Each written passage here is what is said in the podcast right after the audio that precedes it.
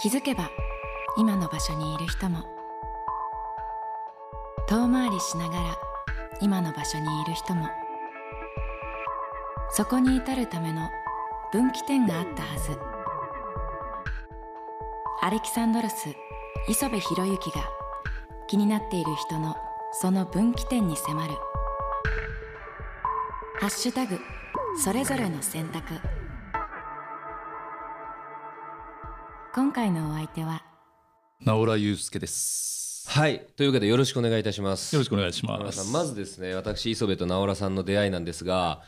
これはかっこいいこと言いたいとこなんですけどね。確かまあに。ね本当にあのー俺がそもそも前に住んでたところの近くに行きつけの居酒屋さんがありまして、まあ、かなりもうお世話になってるんですけども、直良さんもそこの常連だったと。そうそうそうそう。いうことでまず最初は全くお互いの仕事なんぞ知らず ただの飲み仲間というところで。はい。で直良さんも音楽すごく興味を持ってねいただいてる方なので、まあ、そういう話からお互い何してるのみたいな感じで聞いていただいて、まあ、俺はバンドやってます。で直良さんご職業はって聞いたらまあまあ出てくるわ出てくるわということで。で直良さんの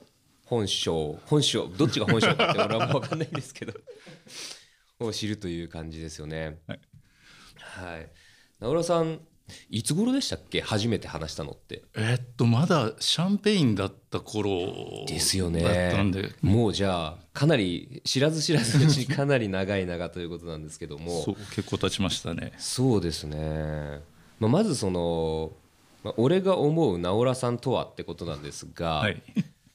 まあ本当によく飲む人だなっていう印象です正直。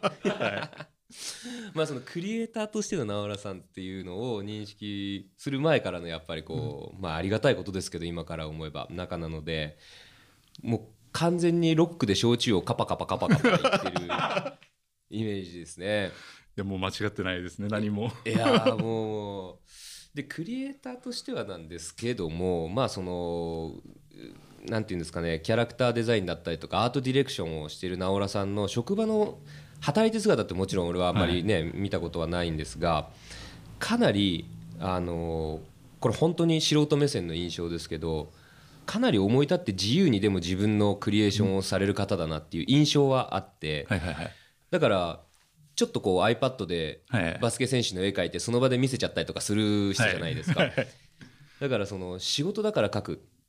っていうよりかはどっちかというと息をするようにこうどんどんどんどん自分のクリエーションを出すタイプなのかなって思うんですけどどうですか？いや、なかなかちょっとこう褒められ慣れてないんで。いやいやいやそんなことない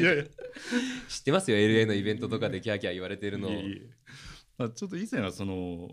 まあ、ファイナルファンタジーっていうゲームはい。作ったりとか、まあ、そういう時は、まあ、もちろんその望んでやってはいるんですけどやっぱ組織の中ではい。やるところだったんで、まあ後で多分お話しすることになると思うんですけど、はい。今はそのフリーランスだったりだとかいろいろ自分でこう選んでなんていうんですかね嫌なことは今一つもしてないっていうような状態にできるだけ自分を置きたいなと思って、できるだけそっち側にその仕事の仕方をデザインしたというか。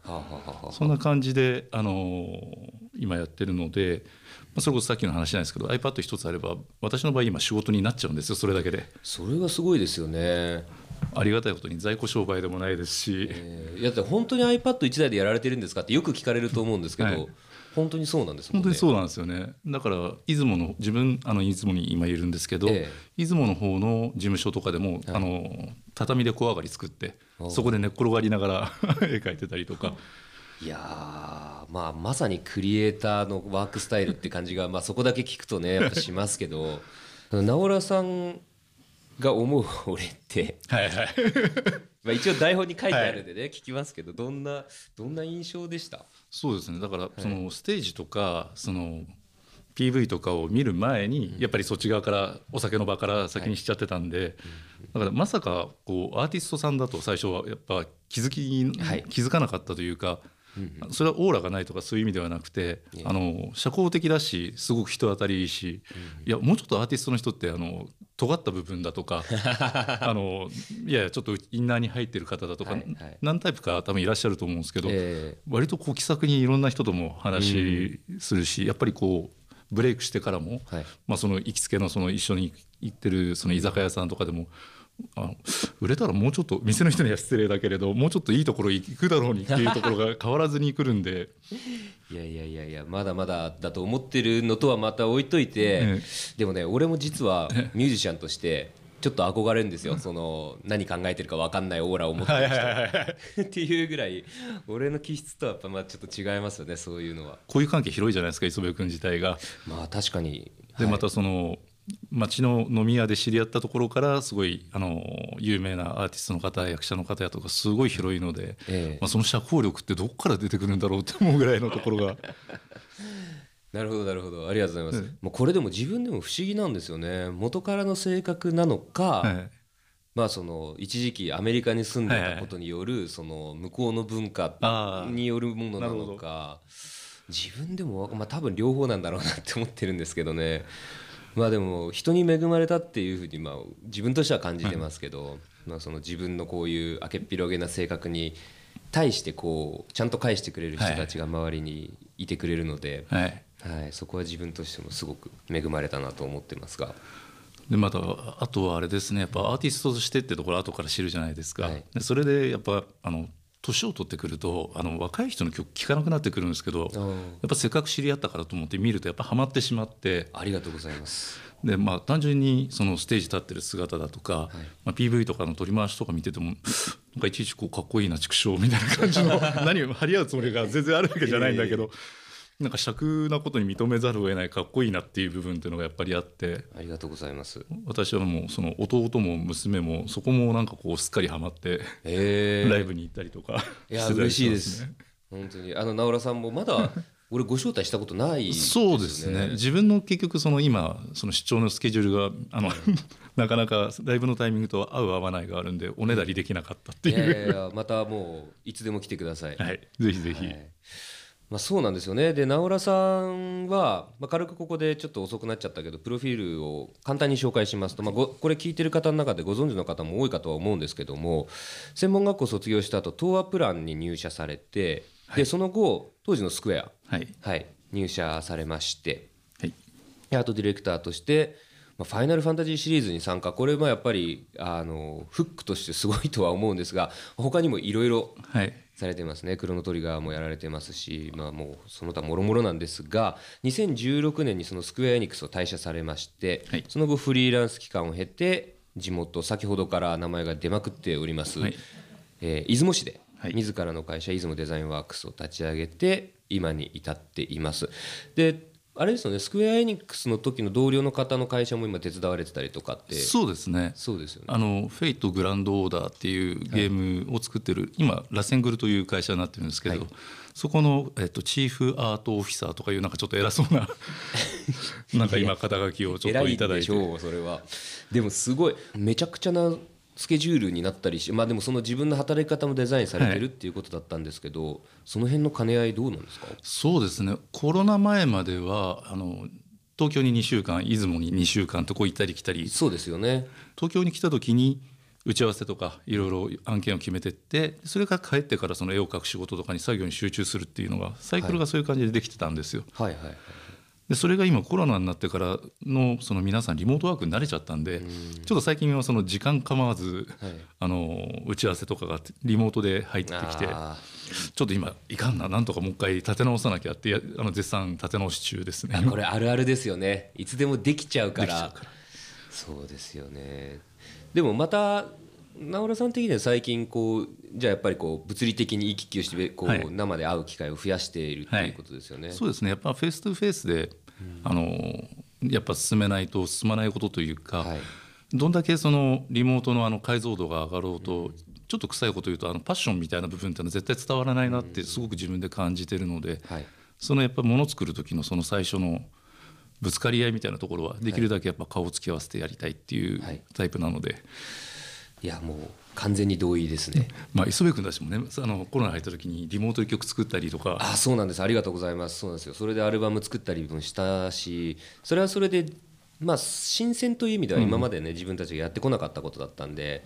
楽しかったっちゃ楽しかったけどもやっぱりその反動っていうスタジオに入れるようになってそれこそメンバーみんなで同じスタジオに入って直接音鳴らした時の気持ちよさとかあるので、まあ、打ち合わせに関しても多分まあ、同じっていうのも厚かましい話かもしれないですけど、やっぱり同じクリエーションの場においては似たようなあるかなと思って、例えばその6人とか8人での打ち合わせの時に、はいはい。バーって話をしててちょっとここで確認事し合う、はいはいはいはい。あの23人でね、はいはいとか生でやってるとそういうことできるんですけどウェブの打ち合わせってそれできないじゃないですか。できないですね。必ず1人発言してる間は全員聞かなきゃダメっていう確かにそこら辺も俺はちょっとねこう個人的に縛りになっちゃってるのかなって思うんですけど。街になっちゃいますしねどうしても。そうなんですよね。でもおっしゃったみたいに熱もやっぱりこう 言ってる内容は分かるんだけど、まあ、この肌感っていうのとはまたちょっと違うのかなって。まあ、サウンドになるともう特にそうじゃないですか。もうこう体で肌で感じるっていうのはやっぱ特にあの生々しさっていうのはやっぱ必要だと思いますし。そうなんですよね。あとなんかそういうアレンジの話とかもこう身振り手振りでこうこうなんですってはいはい。バシって伝えられるのと逆に言葉だけで説明しなきゃいけないその温度感伝わらない中で。っていうウェブはね逆に難しかったりしますもんね。確かに。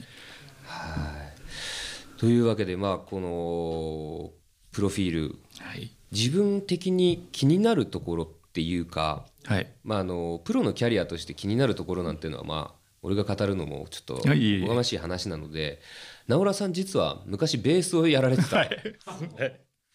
そうです。もうこれは世に出てないプロフィールを 俺は知ってるんだぞという世の直浦ファンへのまあアピールでもあるんですけど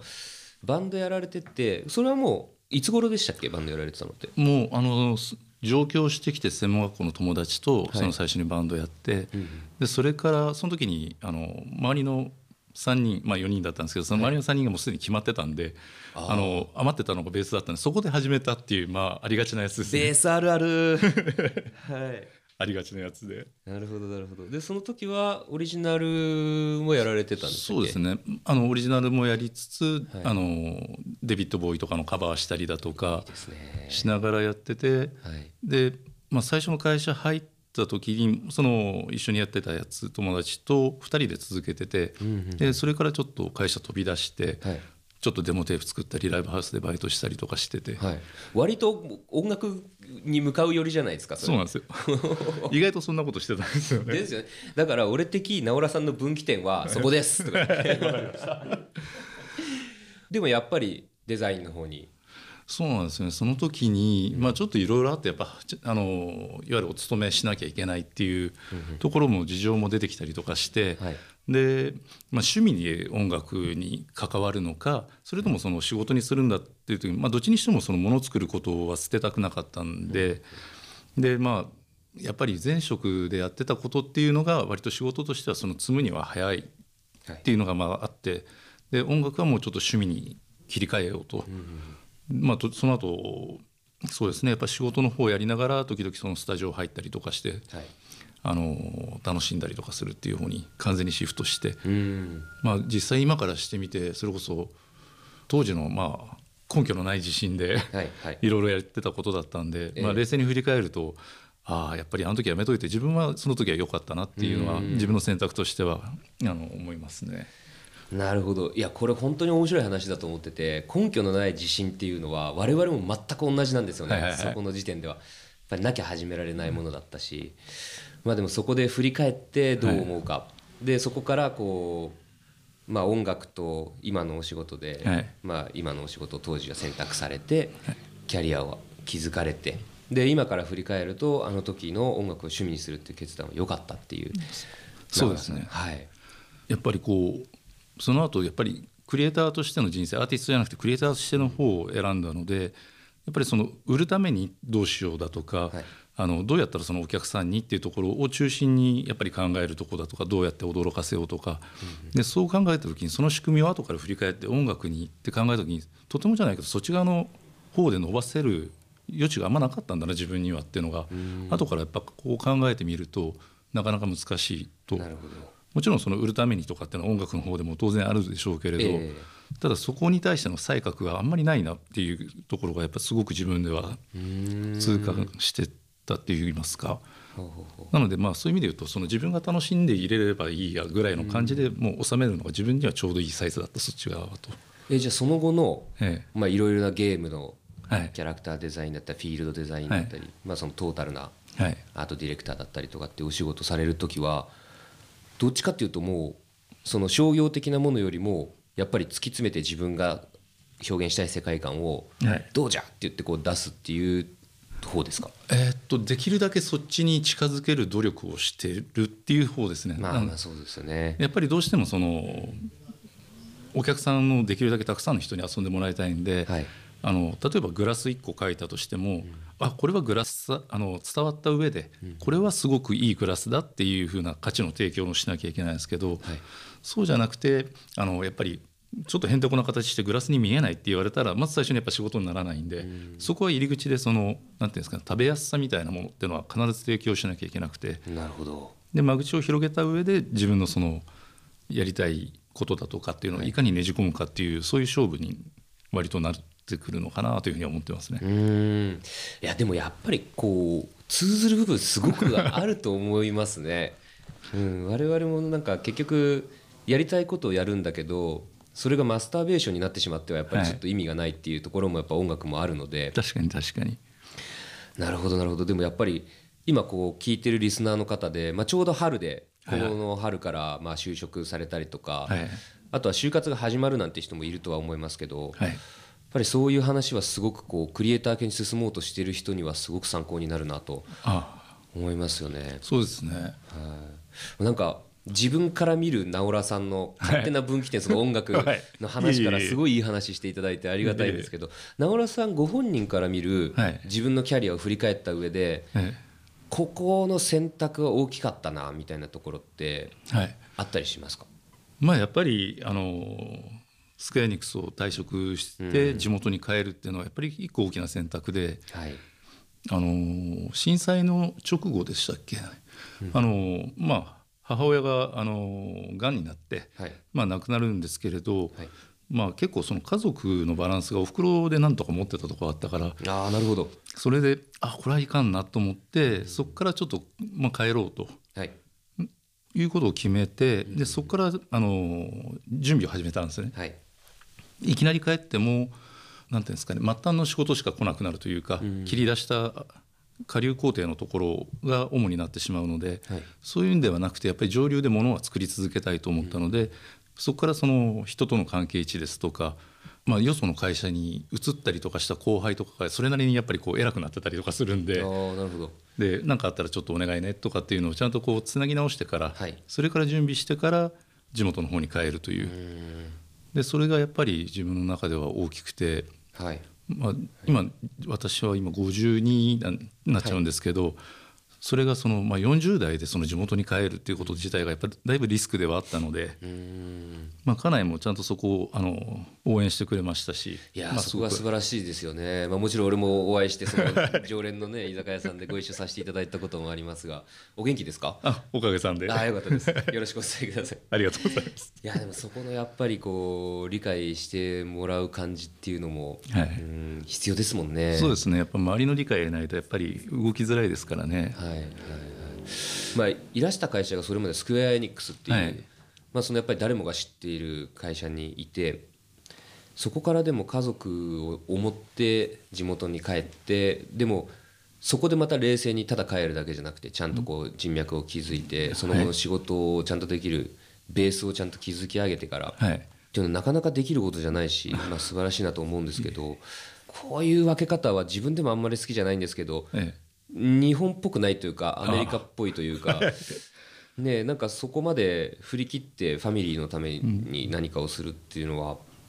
特にそういうところにおいての決断にあんまりサポーティブじゃない体制かなとは思うのでやっぱり自分でそこを築き上げて変えられたっていうのは大きいですよね。そうですね。まあなんとなくちょっとこれも変な話なんですけど、ええ。そのおふくろがまあそのがんになってうんぬんのところとかも、なんかちょっと臭い言い方するとなんかこっち側の生き方の方が多分いい人生になるよって言われてる気がちょっとなんかしてて。なるほど。そうなんです。よなんか、まあ、実際多分そうだというふうに今も思ってはいるんですけれど。なんかそういったところはあってまあその仕事の仕方もデザインするという話をさっきさせてもらってたんですけど。そうですねまはい。でそこもできるだけ近づける努力と周りの理解ありつつで、はいはい。なんていうんですかねあの場所に縛られないけれど場所にはこだわろうと思ったんですよ。うーん。なるほどなるほど。でもそうしたらやっぱり地元に戻るのがまあ最良の選択そうですね。よねいやなかなかこの時点ですごい話ですからね。いやそれでもやっぱりこう一緒に仕事したいと言ってくれる人がいるからまだできるわけでまあでもそれも、まあ、こっちから見てるとそれまでに築き上げた直浦さんのキャリアがあるからやっぱりこう人脈あとは直浦さんの人柄と。だと思うんですけどなんかこうそこでつまずいた点っていうか、はい。ちょっとこう、まあ、やっぱり勇気がいる部分もあったとは思うんですよね。それこそやっぱそうですね。40代で。ね。なんかこう踏みとどまった方がいいかなってはい。思った瞬間とか逆にあったりします？いやあのー私の決め事ルーティンにしてるのがあって、はい。なんかこうしようと思ったことがあった時に、あの3日ぐらい経っても考えが変わらなかったらそれはやりたいことなんだろうってはい。いうふうに一応決めようとしてて、うん。まあ、1日だと当然あの夜中書いたラブレターみたいにこう気持ちがいや本当わかるそれ。盛り上がっちゃうんで、はい。そこはちょっと見方あっても変わらなかったらややろうっていうふうにはもうちょっと自分で決めてしまってたんで、そういう意味で言うとあの後悔はしてないですね全然そこでつまずくことも割と周りの人に恵まれてたんで支えていただいたりとか、なるほど。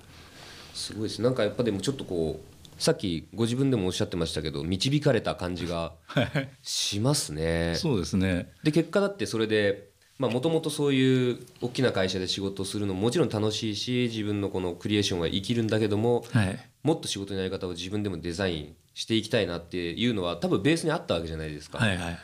それにプラスしてそのお母さんのことがあって、はいまあ、その捉え方もかっこいいし俺にとっては。あうん。ありがとうございます。いやいやいや今まで話した話って、はい。飲み屋で話してたんですか？なんかここまで深くは話してない気がしますね。熱く語ることもあるっちゃあるんですけどこういう話はしてなかったですね。ですね。まあただしかしはい。今後直良さんもクリエイター人生はい。まだこの先、はい。えーいろいろあるかと思うんですけども今後やってみたいこととかはい。何かありますか、そうですね。まあさっきのえー、ともう一つの会社の方のお仕事してるのはちょっと理由があって、はい。もうあの理由というか挑戦があって、そこでちょっと自分の作品をちょっと作りたいなと思っていて、はい。でそちらの会社の方で、えーとまあ、自分の原作で、まあ、アニメなりゲームなりとかをちょっとやっぱ一本作りたいなというのはやっぱ思って今それを進めてるんですね。おお楽しみですねこれは、ええ。でそれが叶った時には、はいぜひあのアレクサンドロスにぜひ曲をお願いできたら幸せだななんてことを。れはもうぜひともお願いいたします。そんなことを思ってたりします。え俺声優やらせてもらえるんですかそれ。あそれはあの飲み屋でも話してましたけどあの磯部君のあの声の仕事すごく向いてるだろうなって思ってたんでお。やっぱりそこはぜひぜひと思ってあのこの前のハサウェイとかでもどの声が磯部君だとか思いながら何回も戻したりとかしながら。あれ本当一行だったんですけどね 先行なそれでは楽しかったです。まあ本当に機会がありました。らこれを公共電波乗っけるかディレクターのエディットに任せますが、はい。ぜひともよろしくお願いします、じゃああの今後ともはい。何卒よろしくお願いいたしますということで、クリエイターとしてもあの背中を引き続き追わせていただきます はい。直良さんでした。ありがとうございました。ありがとうございました。今日も飲み行くんですか？はい。もちろんです。ハッシュタグそれぞれの選択。アレキサンドロス磯部博之が気になっている人の分岐点をお聞きする「ハッシュタグそれぞれの選択」ぜひともあなたの感想をお聞かせください。次回はどんな方をお迎えするのでしょうか？どうぞお聞き逃しなく。